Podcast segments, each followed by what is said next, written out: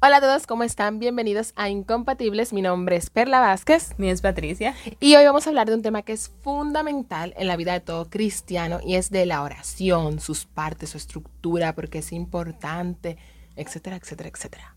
Sí, la oración realmente es algo súper importante en la vida de nosotros como cristianos. O sea, un cristiano que no tiene oración realmente es una vasija vacía, literal. O sea, la oración es el, el, movimiento, el motor de nuestra vida espiritual, es la forma en la que nosotros nos mantenemos en constante comunicación con Dios. Por eso es tan importante una persona que se diga soy cristiano, pero no tiene una vida de oración constante, o por lo menos hace el intento de llevarla como tal, pues entonces realmente no está en nada. Y la oración, como decía Patri, es esa forma de mantenernos en contacto con Dios, de comunicarnos con Él, de expresarle todo lo que sentimos, ya sea en nuestra vida, todo lo que sentimos hacia Él, todo, todas nuestros pesares, nuestra pena, nuestras necesidades, pero también de alabarlo, de darle gracias y muchas cosas más. Entonces, ¿por qué debemos orar? Ya yo lo dije anteriormente, simplemente por el simple y ya no hecho de que es la forma en la que nos mantenemos en comunicación con el Señor. Es la forma en la que nos mantenemos ese contacto con Él y que vamos creando esa relación de, de un padre hacia su hijo muy amado. Entonces, hace un momento yo les mencionaba eh, las diferentes cosas que podemos expresar en una oración. Entonces, eh, empezando, eh, o sea, estas cosas que le mencionaba son los diferentes tipos de oración que se pueden realizar. Entonces está la oración de bendición, que es básicamente una oración en donde se bendice y dicen por ahí que bendecir es bien decir. realmente se se dicen cosas buenas, por así decirlo, se desean cosas buenas a una persona, se bendicen objetos, se bendicen momentos y cosas así. El segundo tipo, el que podemos mencionar, es la oración de adoración, que esta oración es muy importante porque es mediante la cual uno reconoce la, el gran poder de Dios, que uno eh, reconoce su grandeza, uno reconoce su santidad, uno reconoce que Él es el Dios Todopoderoso mediante la adoración. Uno le sirve al Señor con todo, le ofrece su corazón y todo su ser mediante este tipo de oración mediante la oración de adoración es como el reconocer que Dios es Dios, valga la redundancia, que Él es el Todopoderoso, que Él es el más grande, que Él es el que tiene el primer lugar, que sin, o sea, con Él todo, sin Él nada. Entonces, a través de la oración de adoración es que le expresamos eso a Dios y el culto que Él merece que le rindamos lo hacemos mediante este tipo de oración. También está la oración de petición, que es aquella, como su nombre lo dice, le pedimos a Dios, le pedimos ya sea por nuestras necesidades o también sea por las eh, necesidades de los demás, pero eso ya se mete más en la oración de intercesión por los demás, que es otro tipo de oración, pero cuando estamos realizando petición pedimos por lo que sea, o sea, por cualquier necesidad, por cualquier situación que estemos de pasando. Nosotros, de otra persona, eh, que es súper importante interceder por los demás, porque eh, yo recuerdo una una, la, la devoción del Sagrado Corazón de Jesús, cuando uno va al sagrario, los 15 minutos con el corazón de Jesús, hay una parte en que esa meditación, que es el Señor que le habla a uno, que el Señor le, dice, le te pide como que ores, que, que interceda por las necesidades de tus amigos, de tu familia, de quien sea, de personas que tú conozcas, que al Señor le gusta eso, porque en eso uno, uno deja como que, por así decirlo, su, su, su yoísmo de un lado y también se preocupa por las necesidades de los otros, presentándoselas al Señor. Realmente esta es de mis oraciones favoritas. Yo soy de la persona que empieza a orar por una persona y no puede dejar de. Ya me siento culpable y tengo que orar por el resto de las personas que llegan a mi mente. O sea, yo inmediatamente una gente llega a mi cabeza como que tengo que seguir orando por las demás que llegan y llegan. Y a veces me llegan personas súper random. O sea, yo estoy haciendo cualquier otra cosa y me llegan personas y yo simplemente la pongo mano de Dios. Yo digo, porque el Señor si permitió que me llegaran a la mente en ese momento fue por algo. Y con respecto a eso de la oración de intercesión, uno también tiene que tener pendiente que uno no solamente tiene que interceder por la gente cercana a uno, amigos, familiares o gente que uno quiere. Nuestro deber también es orar, quizás por ellos, por aquellos que no nos caen muy bien, por aquellos que tienen problemas con nosotros, por esos a los que nosotros sabemos que no le caemos bien, por gente que quizás trabaja con nosotros, pero nada más le decimos buenos días, no por mala voluntad, sino porque simple, ese es el único tipo de interacción que tenemos, sino que hay que orar por todo el que, el que nos rodea, por las necesidades que tiene, porque a veces no sabemos cuáles son las necesidades de los demás, pero todos tenemos problemas. Pero también muy importante es orar para que todas las personas que nos rodean, nos agraden o no nos agraden, se acerquen a Dios. Sí, que ahí entra que no solamente se en cuanto a la intercesión por los demás, no simplemente por las necesidades, necesidades eh, materiales o físicas o, o, de salud. También si una persona por las necesidades espirituales de otros, es súper importante orar porque esa es la forma en la que uno eh, le da fortaleza a los demás en los momentos difíciles a través de la oración. Y también eh, esa, esa parte de intercesión, ese deber que tenemos, lo adquirimos incluso con nuestro bautismo, porque en el bautismo somos eh, sacerdotes, se nos hace sacerdotes, profetas y reyes. Entonces, cuando eh, yo me detuve una vez a investigar eso, o sea, en qué consistía cada una de, de de las designaciones que teníamos eh, dadas en el bautismo. Entonces, en la parte de, del sacerdocio habla mucho de eso, que el sacerdote intercede por su comunidad ante el Señor, que el sacerdote pide, que el sacerdote está ahí como que de intermediario, por decirlo de alguna manera. Entonces, nosotros también adquirimos esa responsabilidad ante el Señor cuando somos bautizados. Eso lo podemos ejemplificar bastante bien con el, el episodio bíblico de las bodas de Caná, de cuando María intercede por los novios en la boda cuando se le acaba el vino. El, siguiente tipo de oración es la oración de acción de gracias, que es sumamente también importante, porque a veces se nos olvida, no vamos simplemente en el pedir, pedir, pedir, pedir, pedir, pero se nos olvida como darle gracias a Dios por la inmensidad de cosas, que tal vez no tengamos algunas, que tal vez estemos pasando por malos momentos, pero el Señor siempre nos ha bendecido y nos, y nos sigue bendiciendo y nos bendecirá. Y a través de la acción de gracias reconocemos su favor con nosotros, que no nos ha olvidado. Pero también esa acción de gracias eh, no se puede quedar solamente cuando me pasan cosas buenas o cuando se me cumple eh, lo que yo pedía. Hay que dar gracias en todo momento. En realidad, incluso hasta con las cosas que uno no entiende, con las cosas que uno ve como que son malas, que son negativas, que uno no quería. Hay que dar gracias porque si el Señor la permite por algo, quizá en el momento uno no lo entiende, pero todo tiene su razón de ser. Y hay que ser muy agradecido porque como dice Patty, uno nada más se acuerda a veces de Dios cuando uno tiene problemas y uno va rogando con el rabo entre la pierna, como decimos aquí en República Dominicana, pero se nos olvida después, después dar gracias, o sea, cuando estamos felices por algo que pasa, ok, brincamos y saltamos y lo compartimos con el que nos rodea, pero a Dios como que lo dejamos de lado cuando es el que permite que todas esas cosas pasen. Eso nos lleva también al siguiente tipo de oración, que es la oración de alabanza, que yo recuerdo que cuando yo, le daba catequesis a mis niños, eh, nos decían, bueno, a mí también me decían que la oración de alabanza es como decirle cosas bonitas a Dios.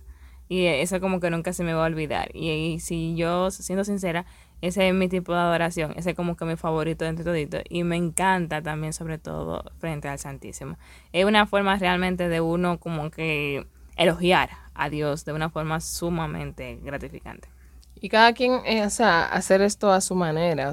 también uno a veces ve la iglesia que las personas lo hacen de una forma y uno piensa como que esa es la fórmula perfecta, ah, de, o sea, como se tiene que hacer.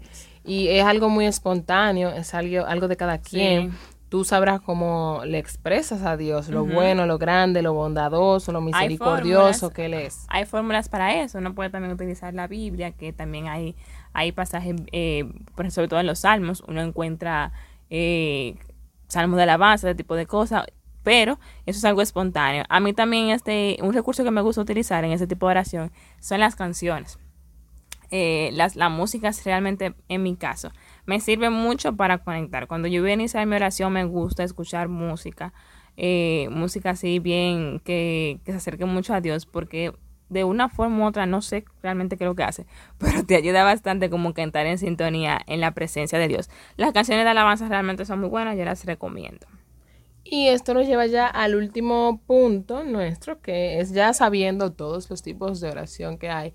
¿Cómo debemos orar? Porque yo no sé si te ha pasado, Pati, que hay gente que dice, ay, yo no sé cómo orar, yo no sé qué decir, yo no sé cómo se hace. Pero señores, esto es más fácil de lo que uno piensa. O Realmente. sea, ya les detallamos todas las diferentes formas que, de, que tenemos de orar. Lo ideal es como que hacer un mix y un equilibrio entre todas ellas, porque no quiere decir que haya una más importante que la otra, no quiere decir que la bendición sea mejor que la adoración o que la intercesión sea mejor que la alabanza, no, todas son importantes y necesarias, entonces hay que aprender a hacer como que el balance entre ellas. Hay personas que recomiendan hacer, entrar primero con, eh, con la alabanza, Hay personas que recomiendan eso, como que en primer lugar alabamos a Dios, le decimos lo bonito que es, lo adoramos ahí mismo. Después que alabamos, entramos en adoración, le damos gracias a Dios por todas las cosas que, que ha hecho por ti. Después interceder por los demás, en comenzar a pedir por las necesidades de otro. Y por último, tus peticiones personales. O sea, vamos primero a darle a Dios su lugar, que es, el que se lo merece. Vamos a ser generosos con el hermano y vamos a pedir por ellos antes que pedir por nosotros mismos.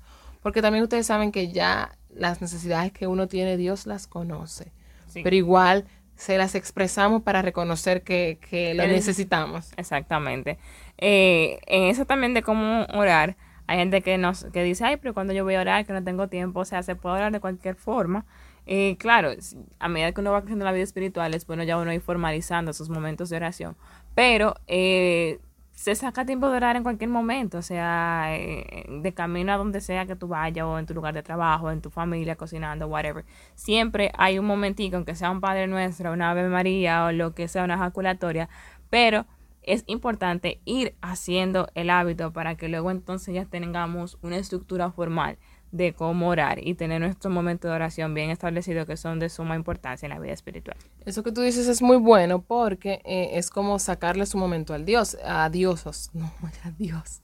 Es como que el día tiene 24 horas y de esas 24 horas a veces uno no se acuerda del Señor y es bueno establecer un momento en específico para dedicárselo a Él. Pero como tú decías, si uno no tiene quizás en algún momento ese tiempo de una hora, de dos horas para orar, tampoco uno va a decir, ah, no, yo no voy a orar porque no tengo la hora. Es como tú dices. Con lo que tú tengas, tú lo haces. Se alaba en el carro, se alaba en la mente, o sea, se ora en la mente, se pide en la mente, se intercede en la mente. En cualquier momento uno lo puede hacer, o sea, uno no se debe limitar. Incluso yo diría que aún teniendo el tiempo determinado para orar en el día, uno debe en esos momentos, lo que uno se está trasladando de algún lugar a otro, que uno está cocinando, que uno está eh, bañándose, lo que sea, ahí también eh, uno puede orar. Sí, realmente, porque son como que son momentos en el que tú traes de nuevo el Señor a tu mente y como que te acuerdas, ah, del Señor, como que no simplemente tenerlo en momentos específicos, sino que tratar de que a lo largo de tu día, con cosas pequeñas, con actos, con lo que sea, porque la oración también se vuelve actos, eh, es como mantener presente a Dios. Y también muy importante que la oración hay que hacerla con fe no simplemente de la boca para afuera, pedir, pedir, pedir, o a la barrera, barrera, sin, sin, qué sé yo, como sin, sin confiar. Exactamente, hay que hacerla con fe. Y eso es difícil, señores, yo lo sé, es muy difícil confiar, sobre todo cuando uno está pasando por momentos difíciles, es muy difícil, pero eh, ahí es cuando nos toca ponernos eh, de verdad, de verdad, nuestro personaje de cristiano y a abandonarnos a la voluntad de Dios. Y no solamente tener fe de que ay, el Señor me va a conceder esto porque yo le pedí, sino, por ejemplo, en el momento de, de adoración, tener fe de que tú estás adorando a un Dios vivo, a un Dios real, a un Dios que te está escuchando, que te ama y que sobre todo te ha convocado, porque cuando uno, yo siempre he creído que cuando uno tiene esa inclinación a orar o ir al Santísimo, empezar un rosario, es el Señor que te está convocando, que quiere estar contigo. Y uno tiene que tener fe de que ese Dios es un Dios real y vivo, como yo le digo, poderoso, que ha resucitado, y no simplemente, ay, como nos no lo enseña en la catequesis, ay, de que, Dios está ahí. No, realmente existe, es cierto, y a esa fe que estamos llamados cuando sobre todo oramos. Y hay algo cuando uno ora, porque verdad, estamos diciendo todo lo, lindo, pero cuando uno ora, uno recibe ataques. Desde que tú dices que vas a orar, se te entra el sueño, las distracciones, te llaman, te acuerdas de toda la cosa atrasada que tú tienes. Entonces, eso no le vamos a poner, eh, no lo vamos a tratar con, con pañitos tibios. Eso es, Satanás, distrayéndote y alejándote de la oración. Entonces, tienes que saber identificar cuando las cosas vienen de Dios y cuando no vienen de Dios, porque de verdad, ustedes van a ver, sé, que muchos lo han vivido, pero seguramente algunos se darán cuenta que cuando comiencen a poner en práctica su oración, se van a comenzar a dormir, se van a comenzar a distraer, se van a acordar de todos los pendientes que tiene. Todo. Sí, pero ojo, que esto no sea un motivo para yo decir, bueno, yo no me concentro, yo no voy a seguir orando, porque por ahí es que el enemigo empieza a desconcentrarte para que tú te desmotives y así entonces dejes tus momentos de oración y ya te vayas alejando de Dios chin a chin. Entonces, ya chingue poquito a poquito aquí en República Dominicana. Entonces, eh, no, o sea, si te está preocupando algo, si te está desconcentrando, un amigo una vez me dijo que cuando me pase eso en oración, que le ofrezca esos pensamientos, esas distracciones, que se la presente a Dios, porque a veces me distraigo tal vez con algo que tengo que hacer el día siguiente. Bueno, Señor, yo te pongo tal cosa en tus manos porque me está preocupando. O sea, cuando te lleguen esas cosas o te llegue una persona o en, la, en medio de la oración y te distrae. Incluirla en la oración. Incluirla o, ponerle mano de Dios, que Dios sabrá por qué te están llegando a la cabeza. Y no dejarte desanimar por estas cosas, de verdad que no. La oración, miren, la, la oración y y la vida espiritual es como el gimnasio. O sea, uno empieza al gimnasio al principio, uno no está viendo resultados desde el primer día. Mucho dolor, sí.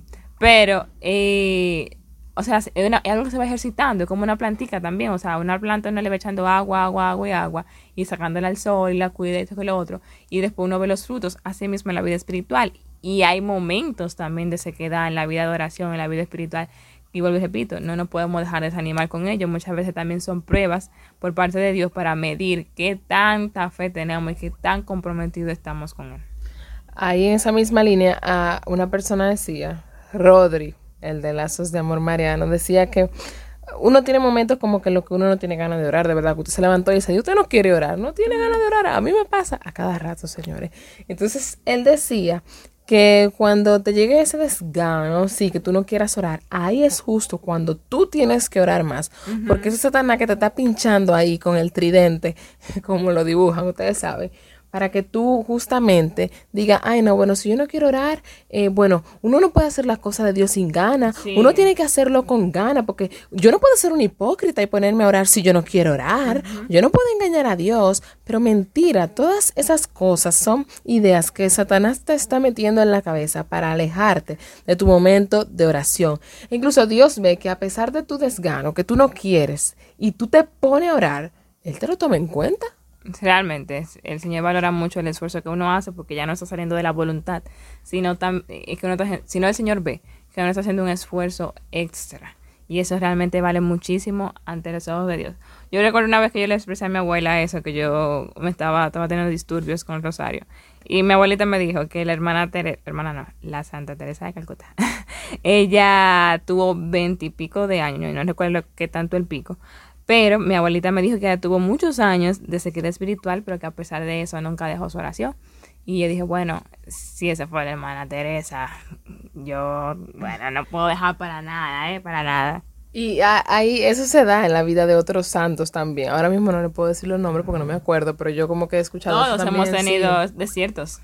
O no solamente los desiertos, creo que era Santa Teresita, el niño Jesús, que decía que se le hacía muy difícil concentrarse en el rosario completo, de principio a fin. Yo creo que a todo el mundo se le hace muy difícil eso, pero no con el rosario sobre todo. Con el ¿eh? rosario, pero para que ustedes vean cómo está la vaina de, las cosas. vaina es una palabra que no Muy dominicana. Muy dominicana. Para que ustedes vean cómo están las cosas del enemigo.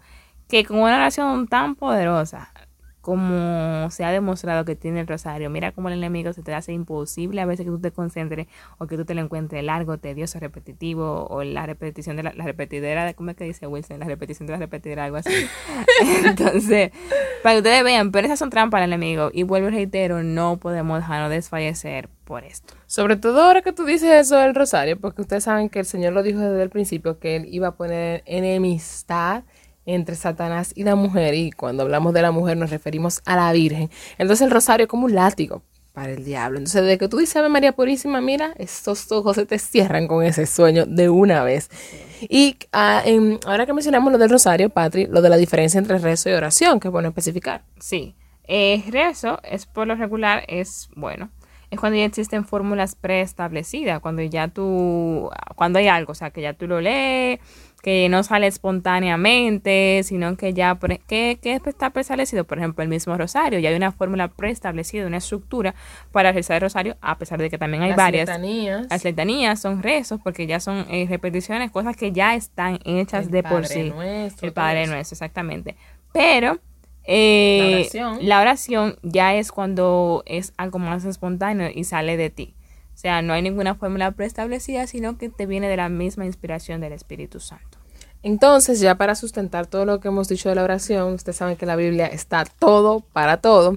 Hay una cita en Efesios 6, 18 que dice, vivan orando y suplicando. Oren en toda ocasión, animados por el Espíritu. Permanezcan despiertos y oren con perseverancia por todos los consagrados. Muy importante. Esto refiriéndose a los consagrados, que es muy importante eh, orar por ellos. Y hay otra... Eh, Interceder. Exactamente, interceder por las vocaciones, porque ustedes saben que hay que orar mucho por eso, por el Papa, por los sacerdotes y por todas las vocaciones que el Señor irá suscitando. Entonces, la última cita que tenemos aquí es la primera de, de Tesalonicenses 5, 16 y dice, estén siempre alegres, oren sin cesar, den gracias por todo. Eso es lo que quiere Dios de ustedes como cristianos. Y ya con esta cita nos despedimos hasta un próximo episodio. Bye bye. Bye.